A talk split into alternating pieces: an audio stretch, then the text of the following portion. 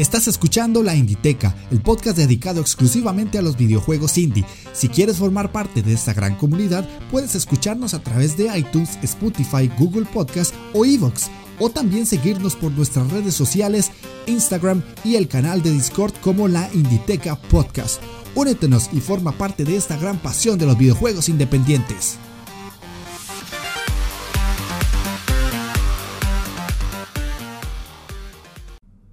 Bienvenidos jugones a la Inditeca, el podcast dedicado exclusivamente a los videojuegos indie. El día de hoy, como pudieron ver en el título del audio, vamos a analizar dos juegos. Uno de ellos es Minute y el otro es Princess Remedy. Son dos títulos bastante interesantes, son muy cortitos, eso sí, por eso es que los uno a los dos en un solo programa y no les dedico un programa por separado como si lo hice en el programa piloto. Eh, Voy a hacer una pequeña introducción de mi persona, ya que en el programa anterior no me presenté, un error fatal mío. Eh, me pueden conocer a mí como Jeff de Astora, así normalmente estoy en redes sociales.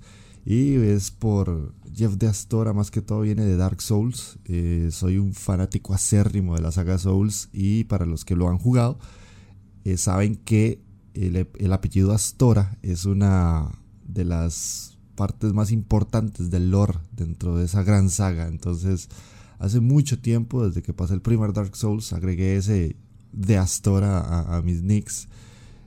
Y ahí se quedó y así se va a quedar por el resto de, los, de mis días, yo creo, hasta que Miyazaki se le ocurra inventar algo mejor o que me cautive más, pero está difícil. La verdad es que está muy difícil. Así que sin más preámbulos, vamos a pasar al, al análisis de los dos juegos. Entonces, como es costumbre o como quiero que se haga costumbre en este programa, pónganse cómodos, agarren su mando y presionen Start porque iniciamos partida.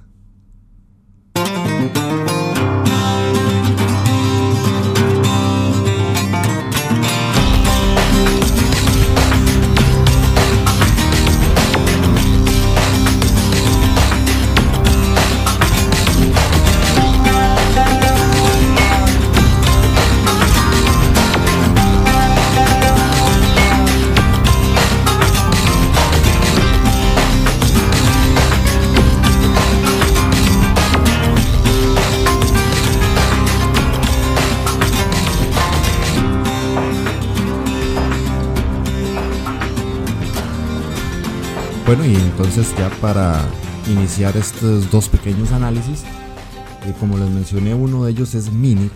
Es un juego que me cautivó mucho desde su inicio por su aspecto gráfico. Para los que están ahorita al frente de alguna pantalla celular o, computadora, pueden buscarlo en Google y van a ver que gráficamente es muy curioso. Es un juego de, de 8 bits que tiene un aspecto en blanco y negro. Todo es así, es un fondo negro con lo demás en blanco. Entonces llama muchísimo la atención. Es un juego que yo compré hace ya tal vez un par de meses para Nintendo Switch. Y lo tenía ahí pausado hasta que terminara otros, porque soy de esas personas que tiende a terminar un juego y hasta que termina uno empieza el siguiente, porque si no empiezo como 700 juegos y no termino ninguno. y lo compré para Switch. De esas curiosidades de la que tiene la vida, estaba más barato en, una de las tantas ofertas que hicieron de esas wiki sales y lo compré. Lo compré, me salió muy barato, creo que fueron como 4 o 5 dólares. Y lo tenía ahí simplemente para jugarlo. Y un día me dio por hacerlo, por jugarlo. Creo que había terminado de, pasar el Mario Odyssey y no, no sabía qué más empezar. Y Minute me salió ahí en mi lista de, de juegos instalados. Y lo empecé y me llevé una sorpresa súper, súper grata. Entonces voy a, pausar a, describir punto por punto cuáles son esas situaciones y cuáles son esas características que lo hacen tan único y por qué lo traje acá. Como les mencioné, lo compré en Nintendo Switch, pero también es un juego que está disponible en Linux, en Mac, en Windows, PlayStation 4, Xbox One, en Android y en iOS no hay excusa para no jugarlo o para no comprarlo, a no ser de que no lo quieran jugar. Pero está en todas las plataformas habidas y por haber. Son de esos indie que cuando salieron tuvieron como su, su momento de gloria y llamaron muchísimo la atención de mucha gente. Y este, una vez que ya uno lo juega se da cuenta el por qué. Entonces voy a pasar a los wikidatos, a los, famosos wikidatos que todos podemos obtener, pero es interesante tenerlos a mano. Eh, este juego es proveniente de un estudio holandés que está fundado por Jan Willem Nijman o Nijman, no sé cómo se pronuncia. Em, el estudio se llama Blamber y el juego fue publicado por Devolver Digital. Son de esos juegos que para los que están metidos en el mundillo indie saben que cuando Devolver está detrás es porque es un proyecto muy bueno, es un proyecto muy interesante. Em, la música del juego fue compuesta por eh, Yukio Kalio como freelancer en su momento y el director de arte por eh, una persona que se hace llamar a sí misma Crows, Crows, Crows. Y pues la verdad es que es una música muy muy interesante. Ahora más adelante vamos a hablar de eso porque le da una ambientación muy muy muy cool al juego. El juego salió en el 2018 específicamente para las diferentes plataformas tuvo lanzamientos distintos pero en la gran mayoría fue en el 2018 y tuvo eh, la premiación de varios, varios galardones, entre ellos el Develop Awards, el Golden Joystick Awards como mejor indie, eso en 2018 y en 2019 ganó el New York Game Awards, eh, el Annual DICE Awards, National Academy of Video Game Trade Reviews, el Independent Games Festival Awards y varios más. Pero es un juego que ha estado en bocas de muchas personas. Yo lo he escuchado también en análisis de otros podcasts. Para los que son nacidos a, lo que es la podcastfera sabrán eh, que hay un podcast que se llama El Complejo Lambda. Ellos lo analizaron ahí y, de ahí fue casi que el, salto que yo di para poder jugarlo. Porque me llamó muchísimo la atención que hicieron, del análisis que ellos hicieron en ese programa. Y como ya lo tenía instalado, pues simplemente lo ejecuté y vaya sorpresa. Entonces ya para entrar un poquito en contexto en cuanto a la jugabilidad, del juego. es un juego que se ve desde vista isométrica. Para los que no entienden un poquito esto es como la, típica cámara desde arriba, por decirlo así. Pero el juego como es en 2D, eh, te da como la perspectiva un poco distinta de que pareciera que lo estás viendo desde arriba, pero al mismo tiempo lo estás viendo como muy cerca. Es una cosa curiosa, pero es eso, más el efecto 2D. Y como les mencionaba al inicio, es un juego que está planteado en un, solo color, fondo negro, y todo lo que uno ve es en blanco. Los personajes, los escenarios. Eh, hay una parte que hay como una playa, entonces el efecto del agua, eso es en blanco y todo está manejado en 8 bits y le da una forma muy característica a este juego. Hay otro juego a día de hoy que tiene un aspecto gráfico muy similar que se llama Gato Roboto. Ese lo tengo pero no lo he jugado, tal vez más adelante lo traiga. Y también hay otro que se llama Downwell, que tiene un aspecto parecido, fondo negro, todo lo demás en blanco o en un color base. Y hace que sean juegos que destaquen mucho y que llamen muchísimo la atención por eso. Em, en este caso, lo que tenemos que hacer nosotros, y la premisa básica del juego, por eso el nombre de Minute, es en 60 segundos avanzar lo más que se pueda para que cuando acaben los 60 segundos nuestro personaje muera y tengamos otra segunda o cuantas oportunidades se nos presenten de 60 segundos más para seguir avanzando durante, dentro del mapeado. ¿Qué quiero decir con esto? Nosotros salimos en una casita. Abrimos la puerta de la casita y tenemos total libertad de ir hacia la derecha, a la izquierda, arriba, abajo, donde sea. Pero tenemos un contador en la esquina de la pantalla que nos va restando segundos de 60 hacia atrás hasta llegar a cero y cuando llega a cero el contador nuestro personaje se muere. Y respamea en el último punto de guardado que hicimos. ¿Cuál es el objetivo de esto? Que en 60 segundos abarquemos la mayor cantidad de el mapeado posible y descubramos pequeñas pistas que nos permitan avanzar en los siguientes 60 segundos o en las siguientes partidas de 60 segundos. Pónganlo así, son como pequeñas partidas de 60 segundos donde ustedes tienen que descubrir tanto con los NPC como con el mapeado qué es lo que puedo hacer en la siguiente run. Y eso lo hace un juego bastante interesante. Si no me equivoco, hay otros juegos que ya habían utilizado este concepto y también son indies.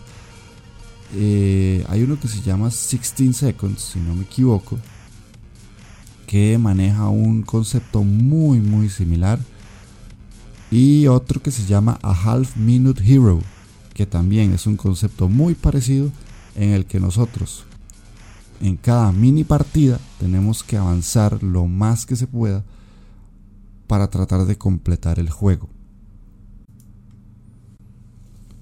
Ahora bien, lo que más destaca del juego es todas las situaciones que nos pasan mientras avanzamos en esos 60 segundos. ¿Por qué? Porque nosotros vamos a tener que descubrir qué es lo que hay que hacer. O sea, el juego en sí no te va a decir tenés que ir a tal punto, tenés que abrir tal puerta. No.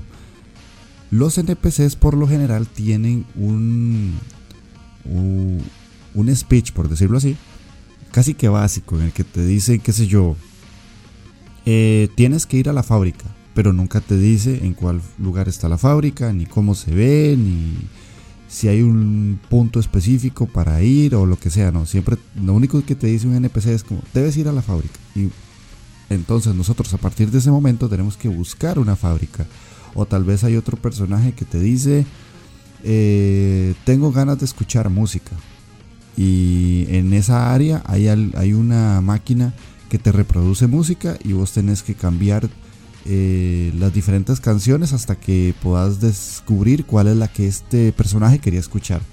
Y a partir de esos pequeños cambios vamos a poder lograr que el juego, entre comillas, avance, por decirlo así, sino como que se desbloqueen otras opciones y se desbloqueen otras situaciones que podemos nosotros descubrir mientras avanzamos más. Les pongo un ejemplo sencillo. Hay una parte del juego donde eh, nos salen enemigos y nosotros llevamos una espada que se supone, según la, trama del juego, está maldita. Entonces esa espada la usamos para atacar, obviamente. Pero hay una parte donde los enemigos están lejos. Entonces un NPC nos dice, si logras derrotar a esos enemigos, yo te logro abrir el puente para que avances a la siguiente zona pero en ningún momento te dice cómo debes derrotar a esos enemigos. Y ahí es donde está el, truco de Minute, porque acuérdense que todo esto lo estamos haciendo en 60 segundos. Y ojo, no es sencillo, porque por lo general habrán situaciones en las que ustedes en 60 segundos no hicieron nada. Y en otras, en 60 segundos descubrieron dos o tres cosas de cómo avanzar y llegar a siguientes niveles. Es que ahí es donde está la adicción del juego, ahí es donde la jugabilidad brilla, porque literalmente te están retando a vos como jugador para que seas lo suficientemente eh, inteligente de notar qué es lo que está diciendo XNPC o qué algo del mapeado está diferente, qué sé yo, que un, un árbol se ve distinto, o que hay una entrada a una cueva o que hay una parte de la hierba que se ve diferente que tal vez se pueda cortar y ahí es donde nosotros tenemos que jugar un poquito con el entorno y lo que nos ofrece el juego como tal. Ahora, ustedes se preguntarán, pero yo siempre voy a salir en el mismo punto y, y voy a tener que estar recorriendo el mapa una y otra vez durante todo el juego. Pues sí y no. Sí, porque la idea es que el personaje reviva cada 60 segundos, pero hay distintos puntos de guardado que nosotros vamos a encontrar durante todo el mapeado. Entonces, al inicio empezamos en una casita. El segundo punto de guardado es un remolque abandonado. Entonces nosotros tenemos que analizar de cuál de los puntos de partida que vamos descubriendo nos beneficia más estar cerca para completar las diferentes tareas que nos pone el juego o para ayudar a los diferentes NPC. Entonces también hay que jugar mucho con eso, con la distancia y el tiempo para poder descubrir lo que el mapa nos plantea. Ahora, hay enemigos que nos atacan también y el personaje puede morir, no solo puede morir por los 60 segundos, sino también por los ataques que recibimos. Y hay algunos enemigos son bastante puñeteros. Les cuento una pequeña anécdota. Hay un toro que sale en una parte que yo iba caminando tan tranquilo, yo y veo un torito, yo, ah, torito. y cuando me le acerco a él, lo primero que hace es embestirme y literalmente me pegó contra la pared y me dejó hecho pate y no pude hacer nada más que revivir y saber que la próxima vez que pasara por ahí y viera el torito tenía que quitarme de ahí porque si no me iba a meter el, cacho entre las nalgas, eh, y así sí, diferentes situaciones. Eh, hay varios ítems que nosotros podemos utilizar. En este caso está la espada, hay otro que es una linterna que nos permite ver dentro de cuevas, hay otro que nos permite cortar árboles y así distintos eh, ítems que a la vez nos permiten avanzar en diferentes zonas o en alguna zona que al inicio vimos que se ocupaba X ítem y más adelante lo, obtenemos para poder retroceder y averiguar. Ahí tiene como, entre comillas, un poquito de Metroidvania, por decirlo así. Em, ¿Qué más tiene como interesante? En sí el juego no tiene jefes per se. Hay enemigos un poquito difíciles de vencer, pero no son jefes como tal, más allá del jefe final, que ese sí es bastante complicadillo. Pero eh, lo que vamos a encontrar son distintos tipos de enemigos durante la partida y cada uno de ellos nos va a poner un reto más difícil del que nos veníamos encontrando en las partes más iniciales del mapeado. Y al final, pues sí, hay un jefe final que nos va a hacer pasarla muy mal, pero que tampoco es algo que se vuelva súper dificilísimo como un Nuclear Throne, porque no es así. Eh, la historia del juego en sí plantea ciertas cosas con esos enemigos que no son necesariamente malos, pero sí tienen una forma de ver la vida o lo que está pasando dentro del mundo de Minit que nos van a afectar. Por eso les digo, no son jefes difíciles ni, enemigos súper complicados, pero sí algunos por la situación que está pasando en ese momento nos van a hacer de la aventura un poquito más complicado todo lo que estamos viviendo. Em, hay diferentes puzzles que tenemos que resolver también. El juego plantea retos de que tal vez hay una puerta que ocupamos abrir con un objeto específico y ese objeto solo se consigue eh, yendo a una isla vamos a tener que llegar a esa isla montándonos en un barco y además de montarnos en el barco tenemos que resolver ahí un, puzzle que nos puede abrir la puerta que estaba en el otro lugar y así diferentes tipos de situaciones. Y lo más curioso que encontré dentro del juego es que hay un lugar específico. Vamos a poder acceder a una habitación que nos permite hacer viaje rápido entre los diferentes puntos de guardado y eso está genial, eso me encantó porque al inicio uno, uno siente que lo que está jugando se hace un poco eh, tedioso y repetitivo por el hecho de tener que empezar siempre desde un punto de guardado, pero esta parte, cuando ya uno llega a esta parte, todo el juego cambia en sí. Todo lo que pasa, todo lo que uno tenía visualizado cambia porque ya tenés un acceso súper rápido a todos esos escenarios que al inicio, en las primeras horas del juego, no eran como tan fáciles de acceder o tenías que estar yendo del punto de guardado A al B, salvar en el B, después ir al C, guardar en el C para no tener que retroceder. Y este siento que eso fue un acierto muy grande porque le permite a uno como jugador entonces administrar mejor el tiempo y disfrutar un poquito más de la partida y lo que pasa. En cuanto al aspecto jugable, yo siento que no quiero decirles más, no quiero como conversar un poquito más porque les mataría la experiencia en sí como tal. Pero eh, es muy grato, siento que es un juego muy grato que se presta para la mecánica que inventaron de tener que estar repitiendo las zonas constantemente. No se hace cansado, eso es lo, interesante. Hace poquito dije algo de monotonía, pues sí, la verdad es que sí, tal vez para una persona sea un juego que a la media hora diga, ah, no, qué aburrido, estoy haciendo lo mismo. Y es porque no avanza o porque no encuentra cuál es la siguiente solución para el puzzle o que no sabe eh, cuál, cómo llegar a la zona donde los NPC necesitan que él llegue. Esa es como la barrera que yo diría que es necesaria superar. Pero para los que son constantes y para los que realmente le dan una oportunidad al juego, cuando descubran y hagan clic con esa mecánica, se van a dar cuenta que el juego es una completa locura y está muy bien desarrollado. Entonces vamos a pasar a otro aspecto importante que es eh, la música.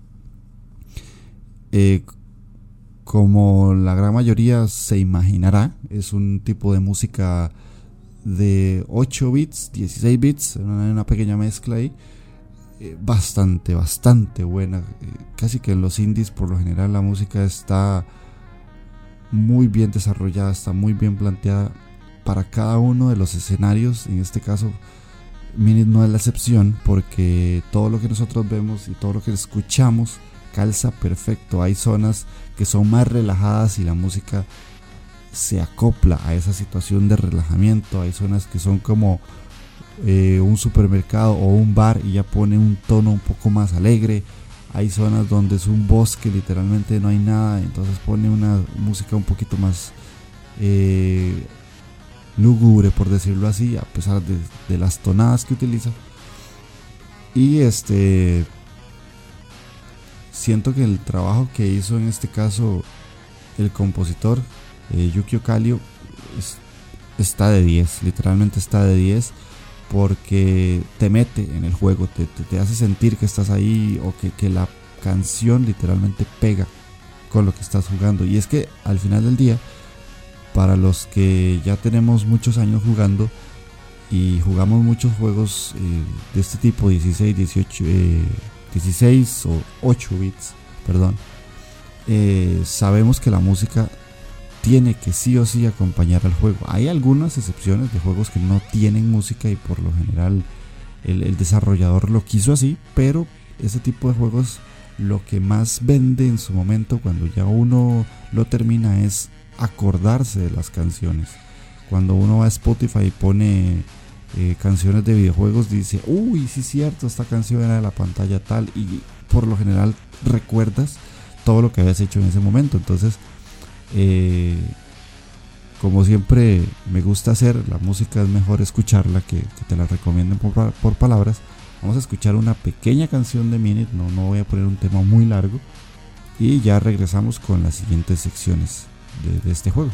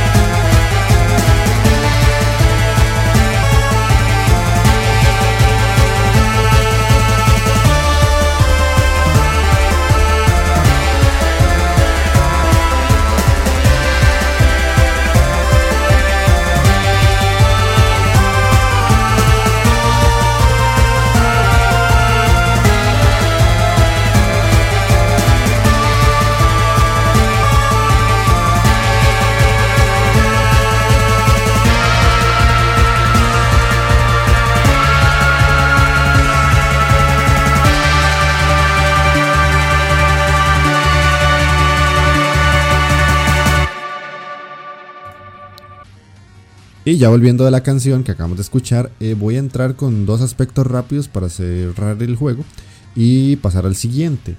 Uno de ellos es la historia. Como Minit es un juego tan pequeñito, no quiero como descubrirles muchísimas cosas porque, si no me equivoco, yo lo pasé como en unas tres, de 3 a 4 horas. Entonces, entre más yo hable, más spoilers va a contener lo que diga, ¿verdad? y esa no es la gracia.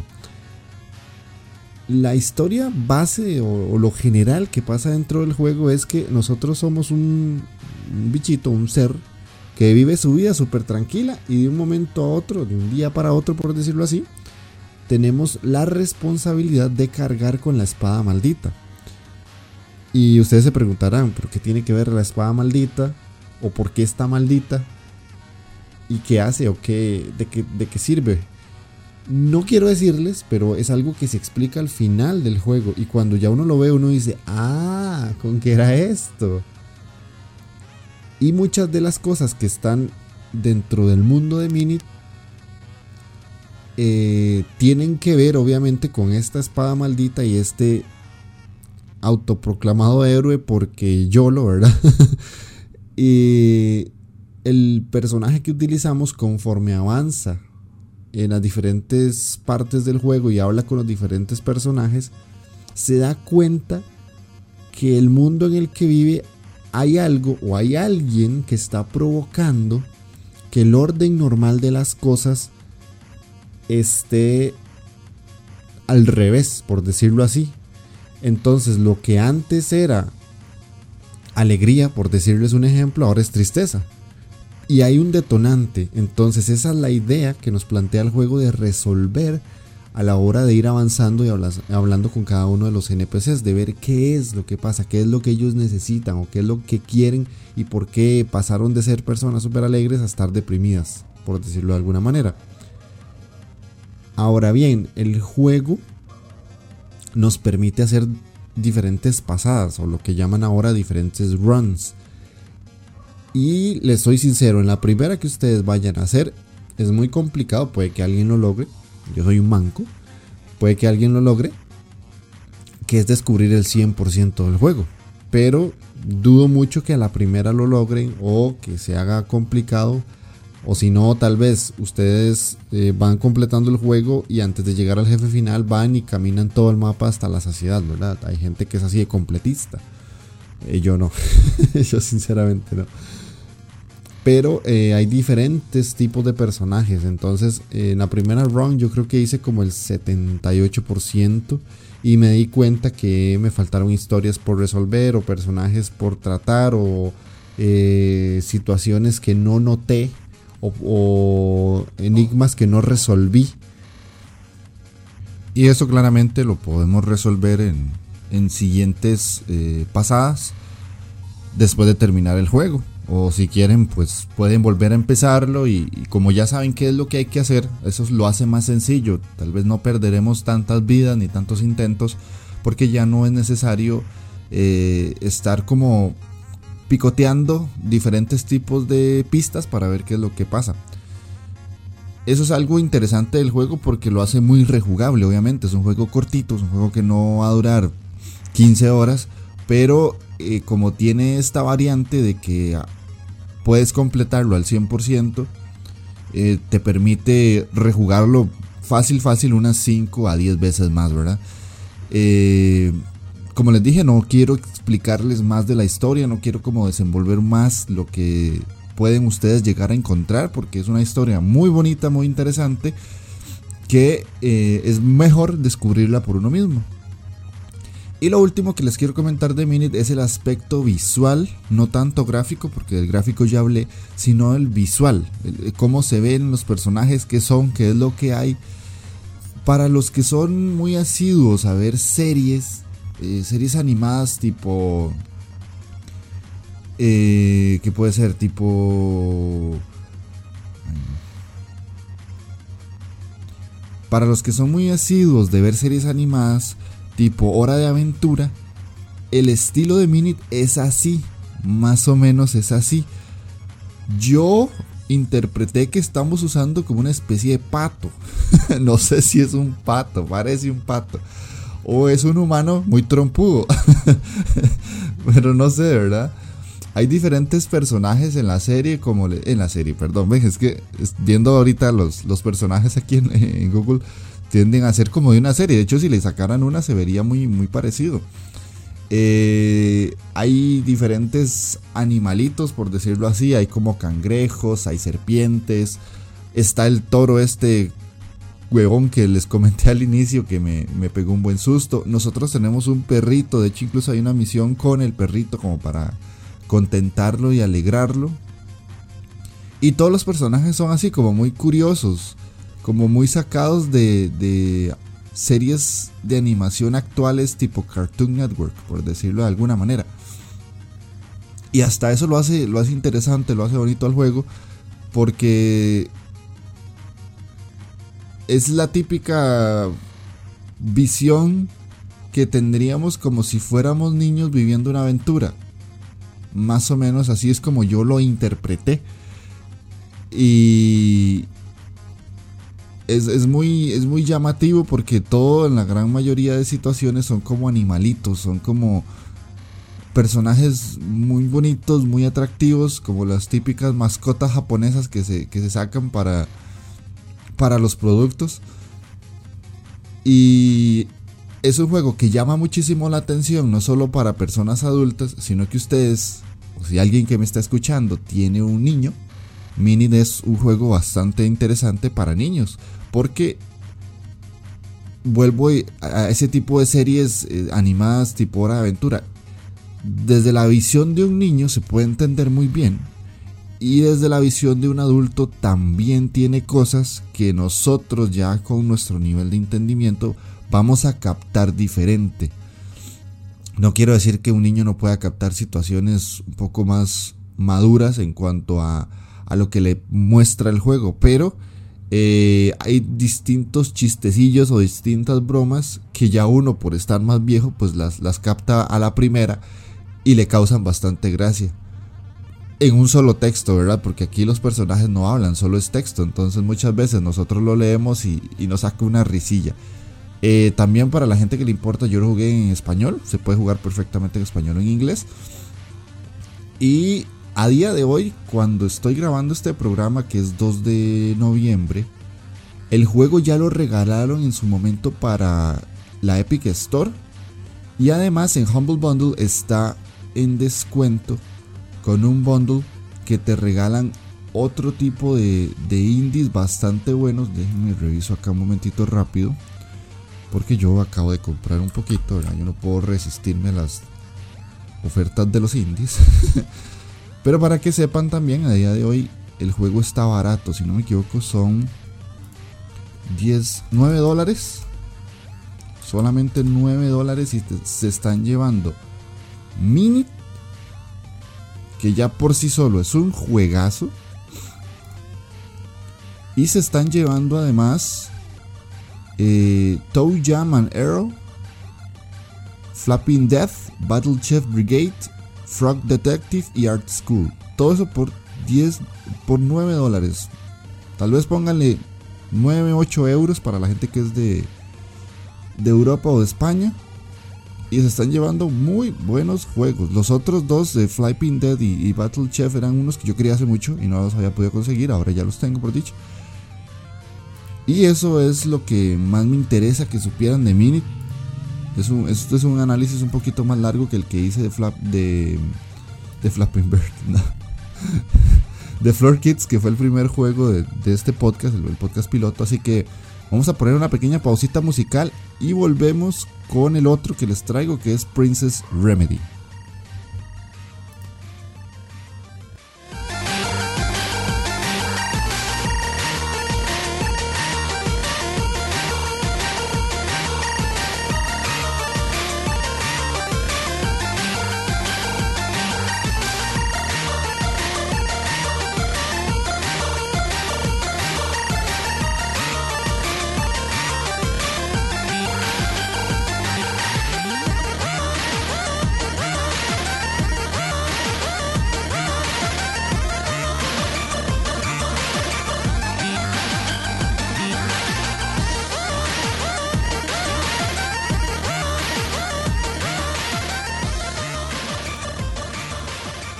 Ok, ya regresando ya para el segundo análisis del día de hoy.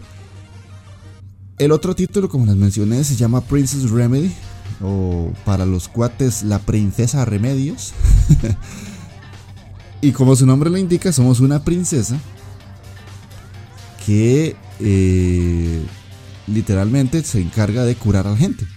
Eso, eso es como la premisa base del juego. Entonces, vamos a pasar como siempre a, los, wikidatos, ¿verdad? Es antes de todo lo que voy a comentar, siempre los wikidatos son importantes porque hay que darle crédito a quien creó el juego. El juego fue publicado por Remar Games y fue publicitado por eh, Ludosity. Remar Games es un desarrollador sueco que se llama Daniel Remar y ha hecho otro tipo de juegos como Hero Core, EG, Hyper Princess Peach y Muty. Eh, él también ha ayudado en otro tipo de juegos y en otro tipo de, desarrollos, pero el que más se conoce es el que les voy a hablar el día de hoy, que es el de la princesita esta, que a día de hoy no sé si en algún otro momento van a volver a ponerle precio, pero a día de hoy si ustedes lo buscan en Steam está free to play por lo menos la primera parte. Hay una segunda parte que salió hace poquito, que sí tiene costo. Esta primera parte es un juego cortito, no es muy largo. A la par de Minute es más corto aún. Yo lo pasé como en una hora. Pero es muy entretenido. Créanme que es un juego bastante divertido en el que ustedes tienen que resolver diferentes situaciones que ahorita me meto en eso que si tienen un momento que dicen, ah, es que no puedo jugar más de hora y media y no quiero como complicarme mucho la vida, denle una oportunidad a, Princess Remedy porque se van a llevar una muy grata sorpresa y aprovechando que está gratis en Steam, pues qué más excusa pueden tener para darle una oportunidad a un juego tan interesante como este. El juego fue publicado el 8 de septiembre de 2016 y yo estuve buscando, sinceramente, mm, si el juego fue lanzado en otras plataformas más allá de PC. Pareciera que no. Además está gratis en Steam a día de hoy. Ahorita que estoy grabando este programa, el juego está gratis en Steam.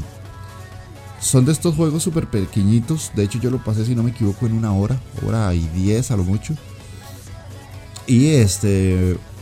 Estuve investigando, pero no vi que estuviera ni siquiera para Switch, que es como la plataforma ahora más famosa para que los indies tengan una segunda vida. Eh, lo que sí sé es que hay una segunda parte que igual está en Steam, que es Princess Remedy 2. Ese sí tiene costo. Así hace unas semanas atrás eh, regalaron la segunda parte para la gente que me sigue en Instagram y si no, los invito a seguirme porque yo ahí estoy compartiendo casi que de manera instantánea los juegos que yo veo gratis, los indies que veo gratis y obviamente los AAA también, porque la idea es que tengamos la mayor cantidad de juegos posibles, ¿verdad? Pero cuando son indies yo mm, trato de que eh, publicarlos en Instagram. Yo compartí esa imagen de que la gente podía canjearlo. No sé si alguien lo habrá hecho además de, de mí, pero la segunda parte curiosamente estuvo gratis unas una semana creo, un par de días. Y después de eso ya le pusieron precio. No es tan caro, no es tan caro, creo que son 5 dólares. Si les gusta la primera parte, pues obviamente la segunda es más de lo mismo y mejor. No voy a hablar de la segunda el programa de hoy porque quiero que vayan y jueguen esta primera y si les gusta pues ya después pueden apoyar al desarrollador y comprar la segunda. Pero tiene la ventaja de eso, de que es un juego free to play y además su segunda parte es muy barata, ¿verdad? Desconozco si en algún momento se va a lanzar en consolas o se va a lanzar en mínimo Switch, pero eh, como es un juego tan pequeñito lo dudo mucho, porque por lo general eh, estos desarrolladores no tienden a generar mucho mucho eh, recaudo de capital, ¿verdad? Además está poniendo el juego gratis, pues por algo será. Y ahora sí, vamos a pasar al análisis como tal del juego.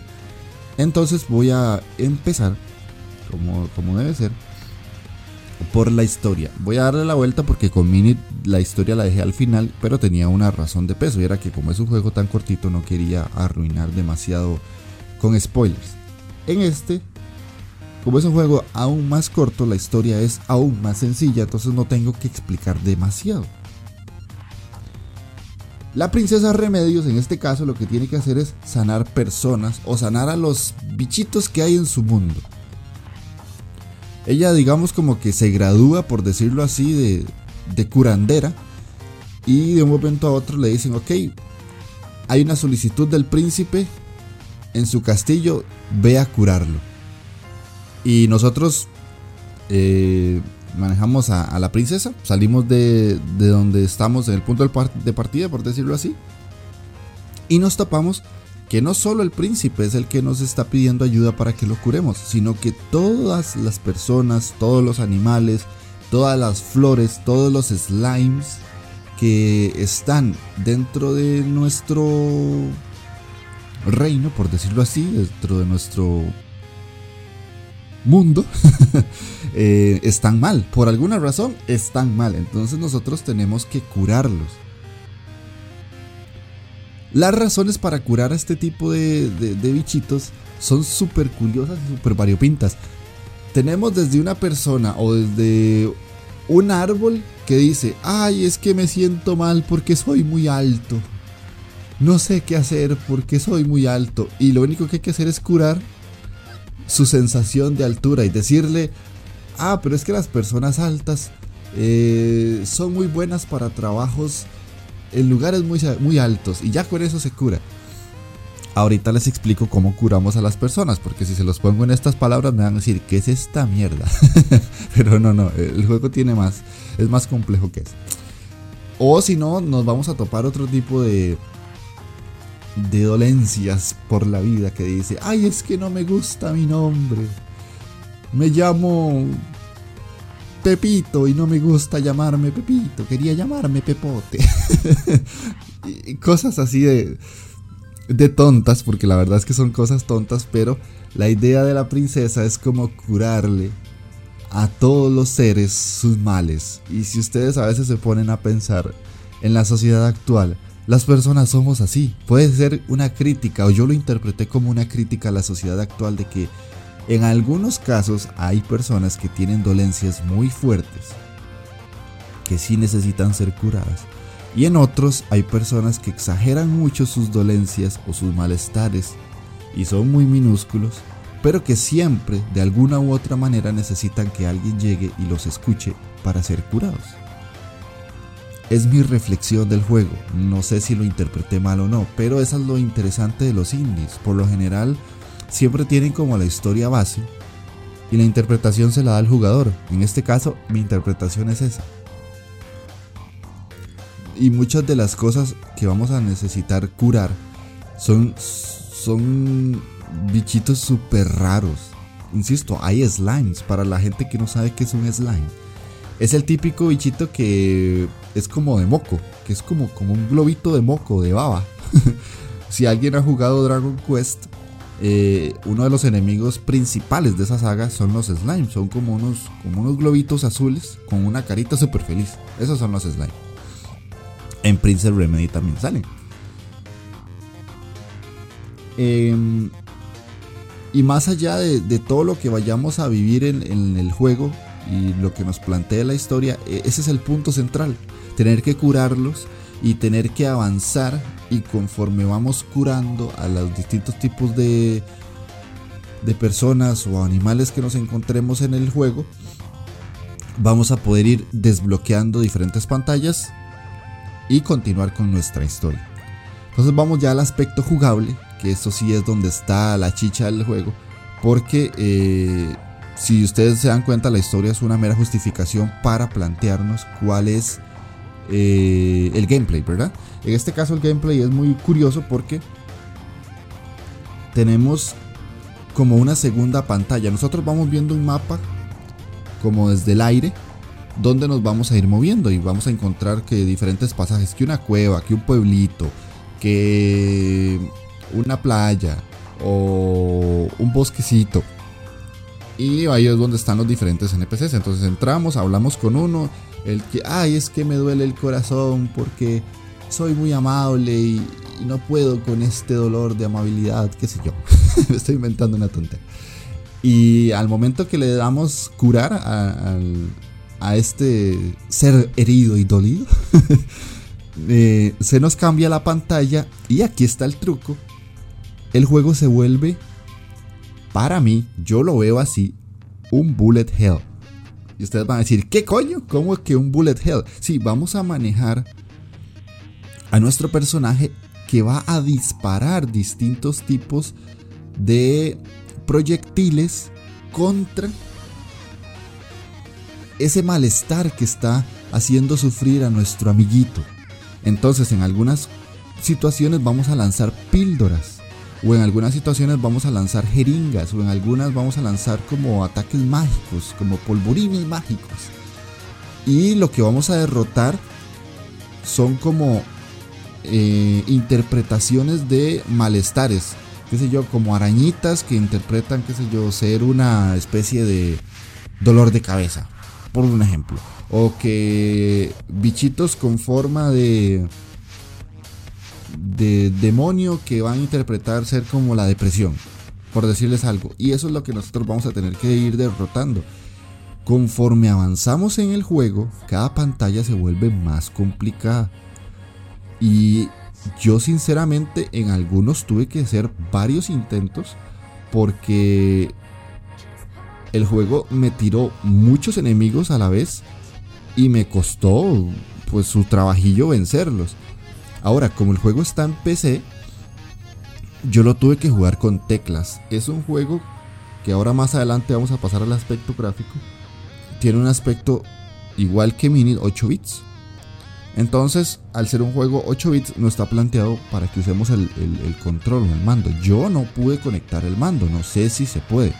Intenté por todos los medios, me metí a configuraciones y no vi que se pudiera. Entonces tuve que jugar con teclas, con las típicas teclas WASD, W eh, A S D, o también se puede jugar con las flechas. Entonces ustedes se van a mover de arriba abajo, derecha, izquierda y haciendo una diagonal si apretan dos teclas al mismo tiempo. En este caso se apretan la tecla W y la tecla D, se van a mover en diagonal hacia el noreste. Si, apretan la tecla WA, se van a mover en diagonal hacia el noroeste y así. Entonces se vuelve complicado porque el personaje en sí no se mueve en círculo. Se mueve en direcciones eh, únicas de arriba, abajo, derecha, izquierda y se acabó. Y como les digo, tienen estas diagonales, entonces los ataques cuesta mucho evitarlos cuando vienen en una diagonal y uno va bajando. Porque eh, es complicado, o sea, ya a día de hoy los jugadores de videojuegos estamos acostumbrados a que todo es totalmente libre, que nos podemos mover casi como nos da la gana dentro del juego. Pero con, Prince, con Remedy Princess, eh, Princess Remedy, perdón, volvemos a los juegos de antaño donde todo era súper tieso, ¿verdad? Entonces eh, se vuelve un poquito complicado. Pero no es así como que súper dificilísimo de que vamos a durar horas y horas y horas tratando de matar o sanar a nuestro herido. Y como les digo, yo lo pasé como en una hora, entonces hagan ahí numeritos, ¿verdad? Nivel manco una hora, nivel persona súper buena jugando tal vez 45 minutos. Em, nosotros cuando vayamos avanzando en el juego vamos a encontrar diferentes cofres. Y en estos cofres vamos a encontrar corazones y habilidades. Estos corazones lo que nos van a dar son literalmente vida. Al principio vamos a empezar con muy poquitos corazones y después vamos a tener más. Y además de vida nos van a permitir desbloquear eh, diferentes puertas que no nos dejan avanzar a siguientes zonas donde van a haber diferentes eh, NPCs que van a estar enfermitos y tenemos que ir a curarlos. Entonces, qué sé yo, empezamos con cero corazones y una barra de vida súper pequeña. Vamos a ir descubriendo diferentes cofres donde vamos a encontrar más corazones y vamos a ir aumentando. Eso es un contador de 1 a hasta donde tenga el juego límite, ¿verdad?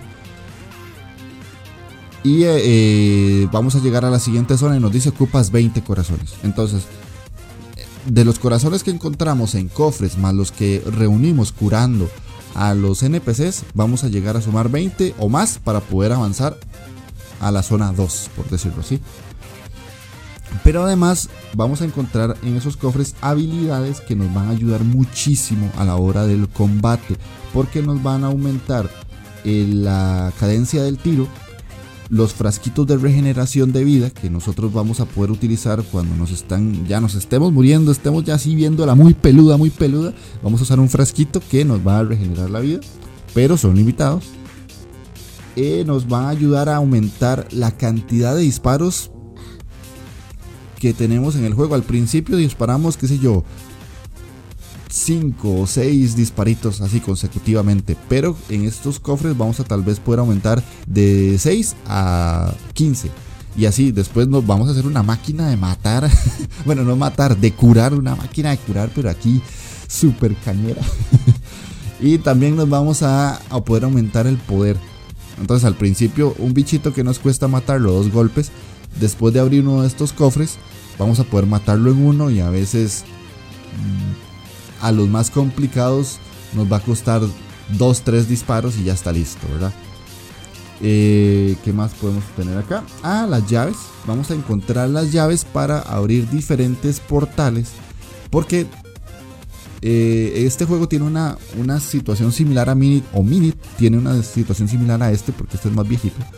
En el que eh, vamos a descubrir portales que nos van a ayudar a, a, teletransportarnos de una, de una zona a otra.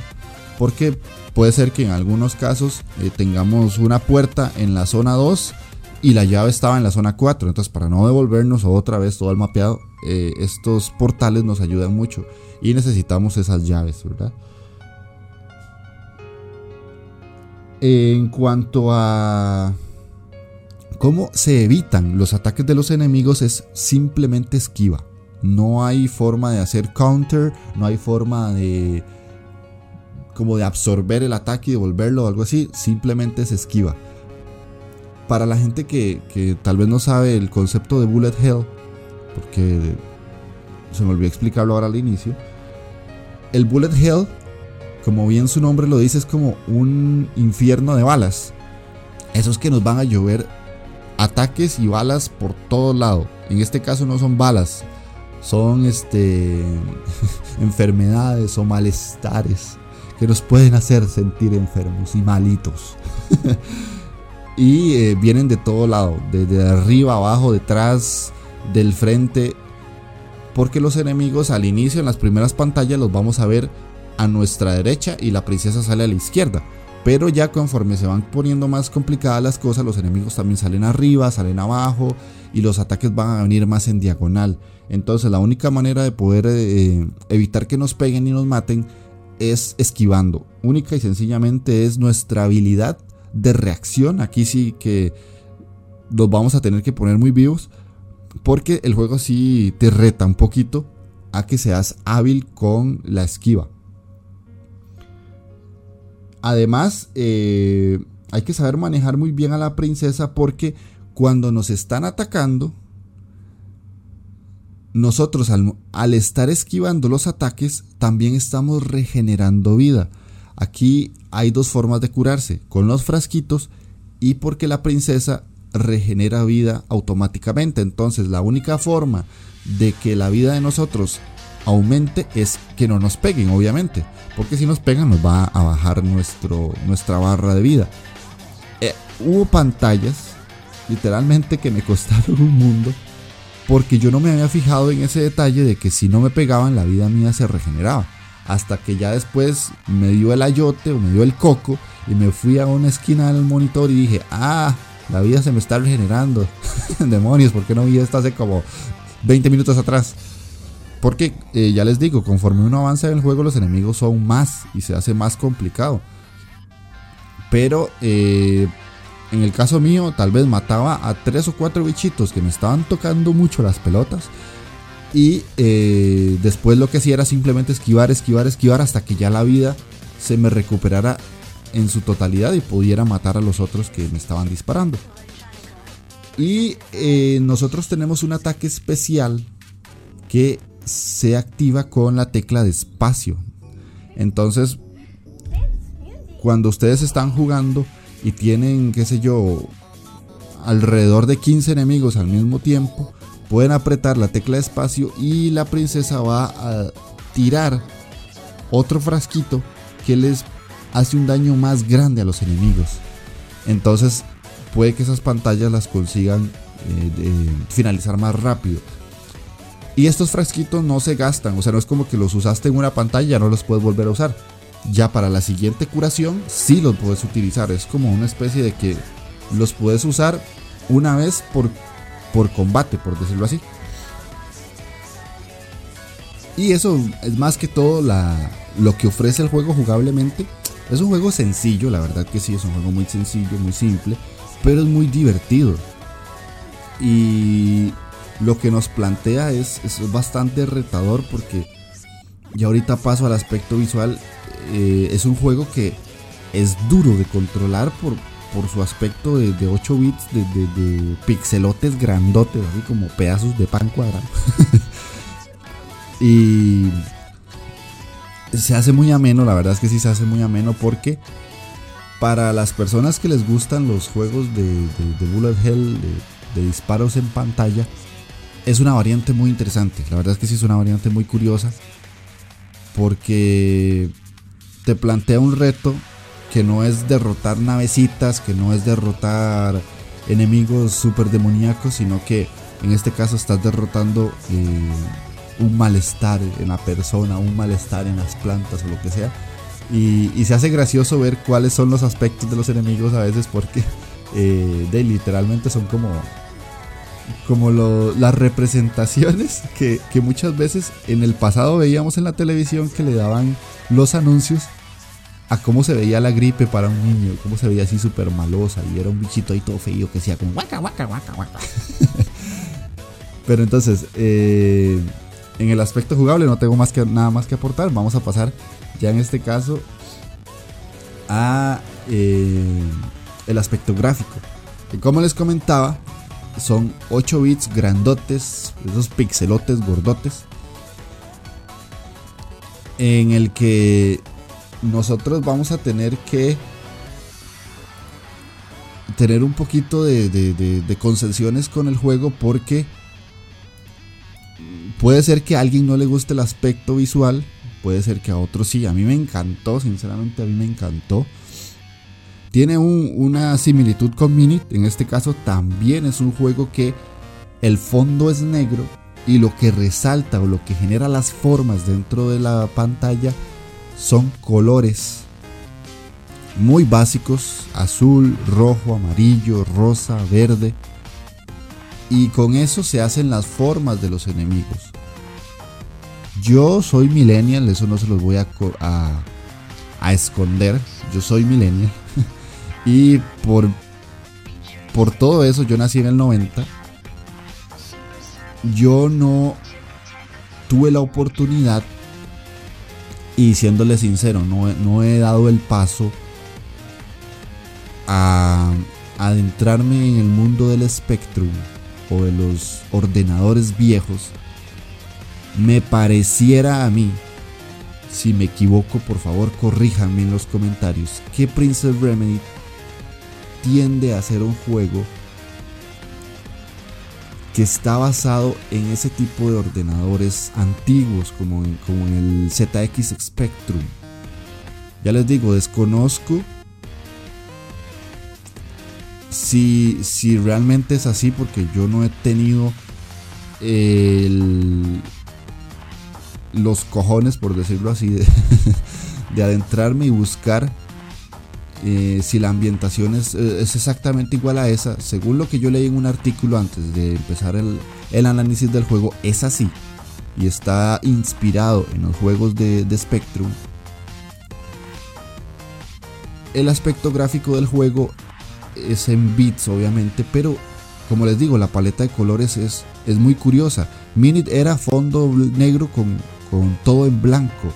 Pero Princess Remedy es un fondo negro y todo lo demás está hecho a colores, pero esos colores chillones que eh, yo lo que me puse a investigar eran los colores clásicos del Spectrum, que era rojo, amarillo, verde y celeste. Entonces para los que les gustan los juegos antiguos, puede ser que, que Princess Remedy les traiga esa nostalgia de, de, juego de antes, de juego de los 80, porque se ve muy similar a eso. Ya les digo, de lo que yo investigué y de lo que Google me indica, se ve similar a eso. Si tienen algún juego de Spectrum que ustedes me digan, mm, jueguese este y verá que, que tal vez sí es lo que usted pensó. O instálese un emulador y, y hágase el favor de aprender del videojuego antiguo y deje de hablar tanta paja. y, e investigue más y juegue estos y estos, y eh, estos juegos de Spectrum. Eh, y verá que, que no está en lo, eh, que no se está equivocando. Que además les cuento una curiosidad. Este podcast eh, yo lo estoy haciendo solo. Y muchas de esas cosas es por homenajes a otros podcasts españoles que yo escuchaba o que escucho, solo que hay algunos que desgraciadamente ya no existen. Y hay uno que es específicamente centrado en el Spectrum. Y muchas veces yo lo escuchaba porque me parecía interesantísimo. Me parecía súper interesante y la persona que lo llevaba eh, solo eh, hablaba él. Curiosamente solo era él en el programa y a mí me parecía súper interesante y, y un trabajazo que yo esperaré en algún momento llegar a imitar porque él hacía programas de horas y horas y horas y hablaba con la gente y tenía una comunidad súper bonita porque hablaba solo del Spectrum y yo decía, ¿cómo hace? Me parece increíble que una sola persona pueda generar tanta comunidad y tantas escuchas estando él solo frente a una pantalla grabando. Para quien quiera ir a escucharlo y apoyarlo, el podcast se llama El Mundo del Spectrum.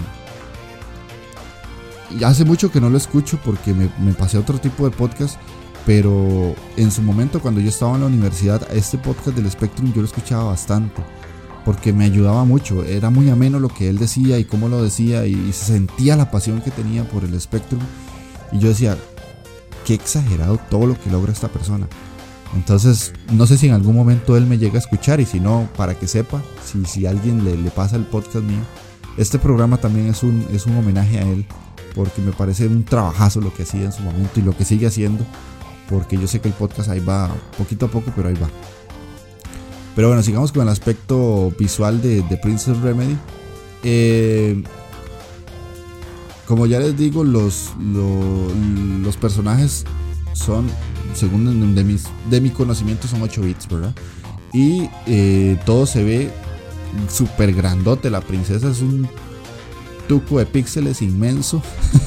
se ve bastante grande. Los personajes a veces cuesta hasta distinguir qué son.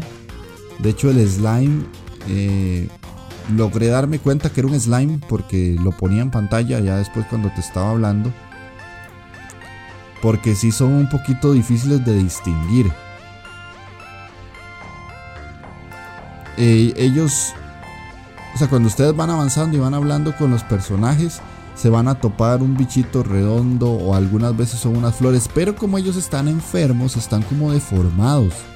Y cuando ya nosotros los curamos, agarran su forma de personaje sano y ya uno dice, ah, mira, sí, era el slime, ah, mira, era una planta, ah, mira, era un zorro, o era una persona. Eh, entonces e, es curioso ver también cómo los personajes en sí cambian de estar enfermos a estar sanos.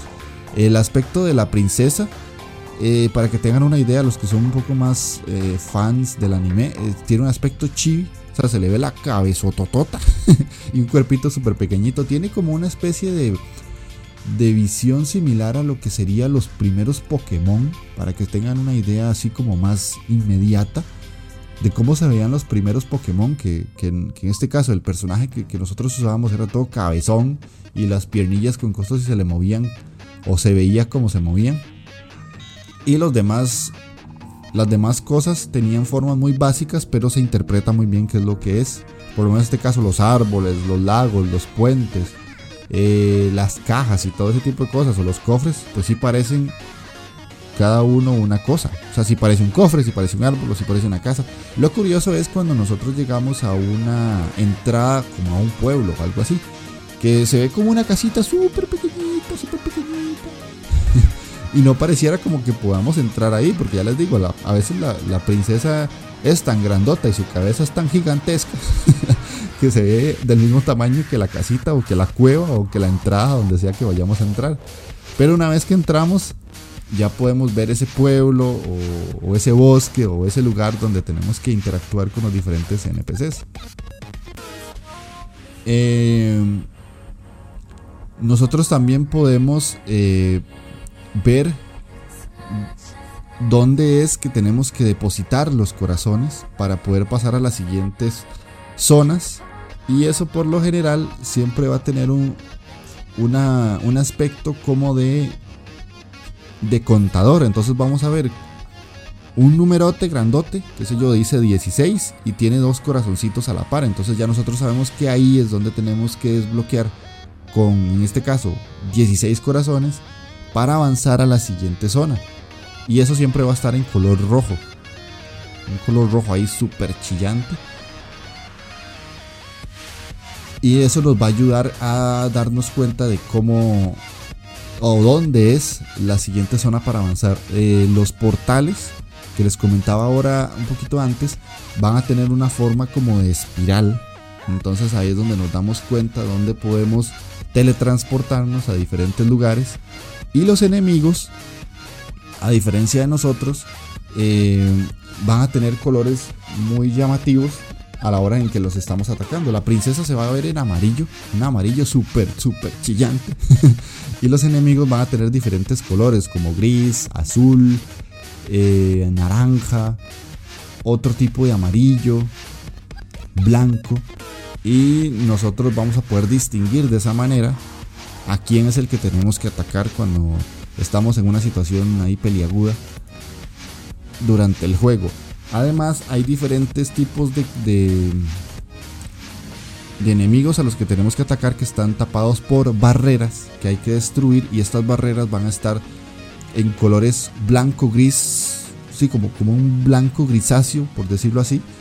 Y dependiendo de eso, es que nosotros nos damos cuenta si es un enemigo o es una barrera puede sonar como que les estoy diciendo que el juego se ve del orto y, no se distinguen las cosas, pero quiero que quede claro, porque al final del día esto es un, formato auditivo y la idea es que ustedes entiendan de la, mejor forma cómo se ve o, que se lo imaginen cómo se ve si no tienen la forma de verlo en este momento en una pantalla de, un celular o de una computadora.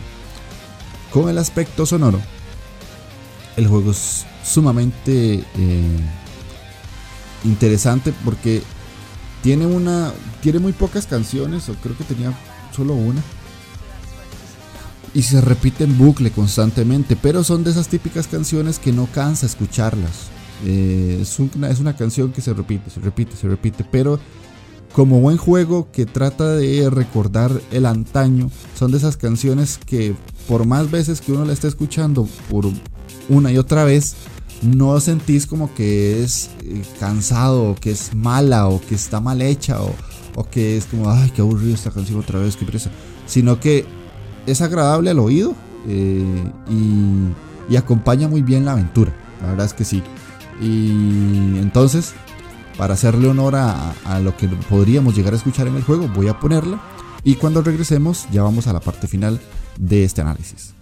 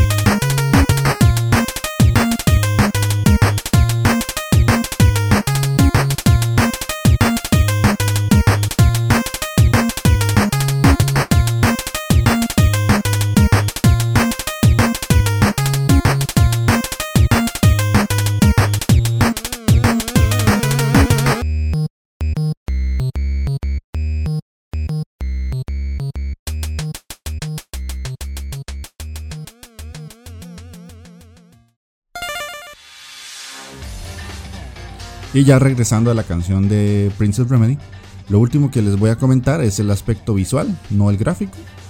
En este caso, si ustedes buscan imágenes, van a ver que Princess Remedy tiene como ciertos aires de manga, de manga ochentero también.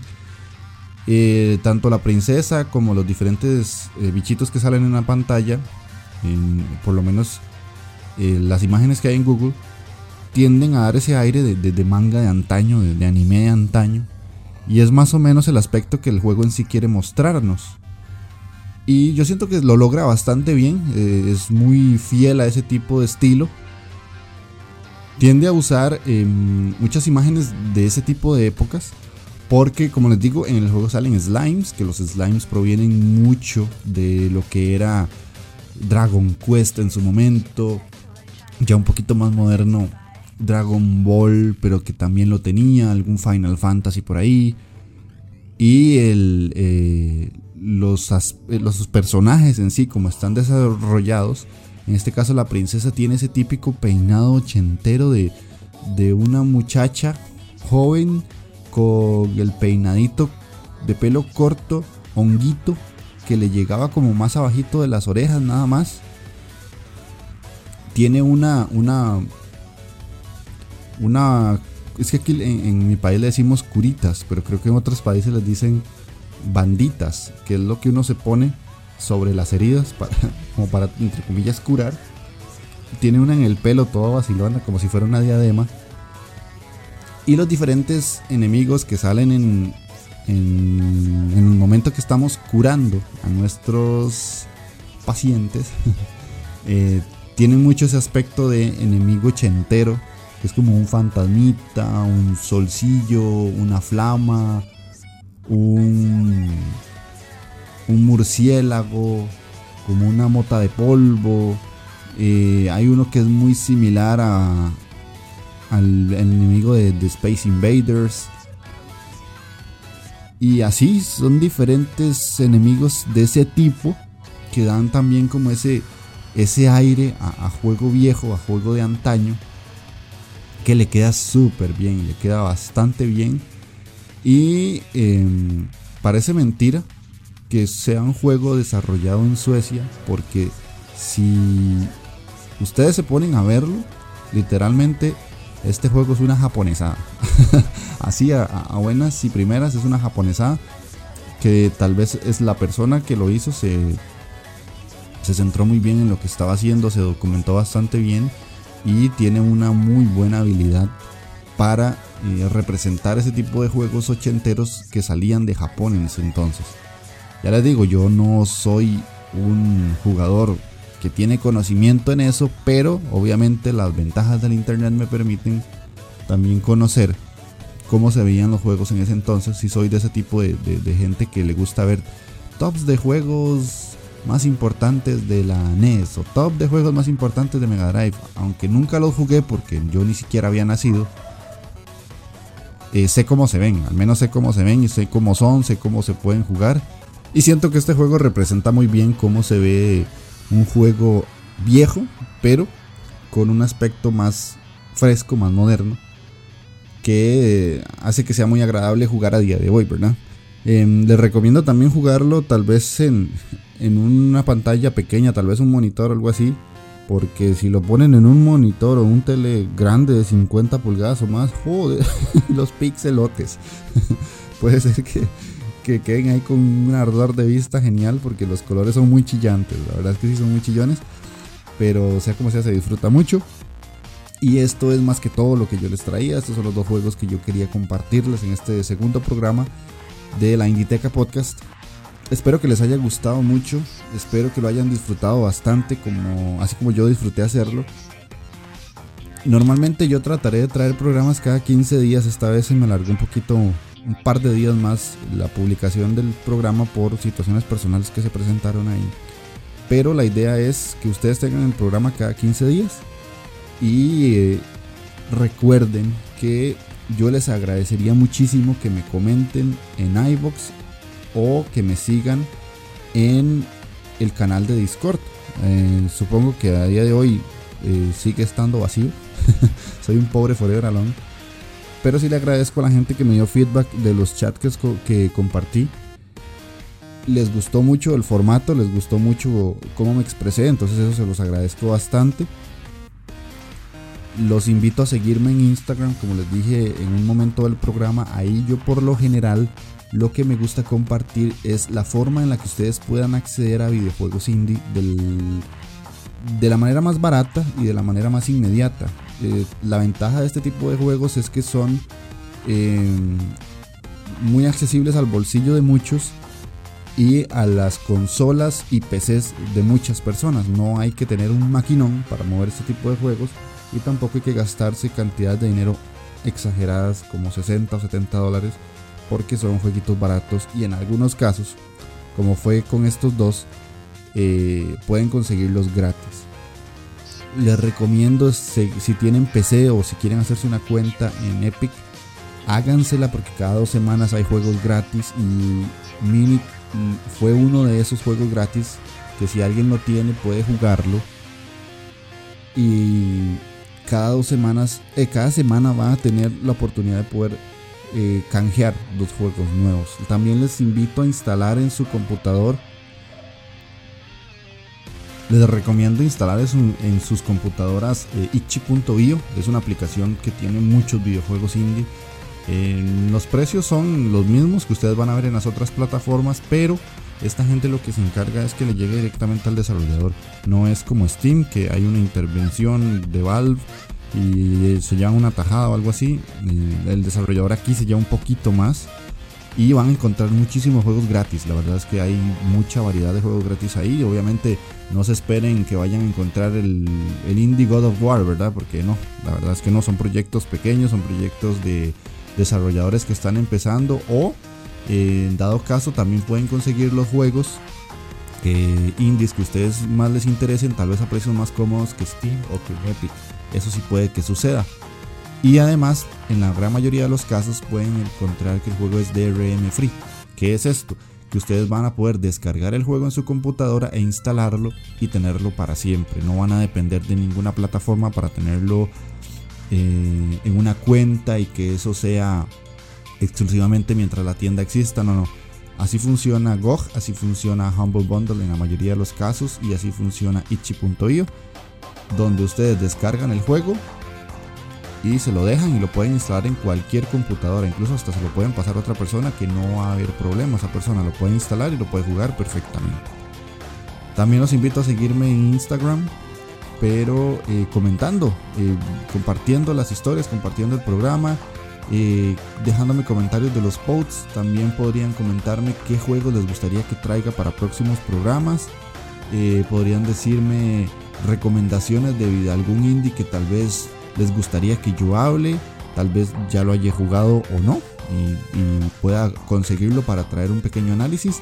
Y si les gusta el formato que estoy utilizando, si no les gusta, si hay algo que les parece aburrido o X cosa, no sé, les agradecería muchísimo. Es, un programa que está empezando y lo que más me interesa para mí es, para mí, para el programa en este caso, que, que me comenten qué es lo que les gusta y qué es lo que no les gusta. Los invito a que creemos una comunidad bastante grande de, jugadores que les apasiona el mundo indie porque les guste o no a la mayoría de gente, al público en general, este tipo de juegos ayudan muchísimo a la industria porque ahora si un juego no es AAA, si no es un superventas, la gente pues literalmente tiene que voltear a ver a otro lado. Y para eso están los indies. Ya esa industria de, de doble as que existió en, la generación anterior de, PlayStation 3 y Xbox 360, yo creo que ya se convirtió en este tipo de juegos. Porque son desarrolladores que estuvieron en empresas muy grandes, que vieron que su futuro no era el que más les gustaba y simplemente fundaron un estudio independiente y ahora están sacando los juegos que quieren sacar y que quieren desarrollar. Así que eso es todo de mi parte. Espero que hayan disfrutado del programa y nos estamos escuchando dentro de 15 días. Adiós.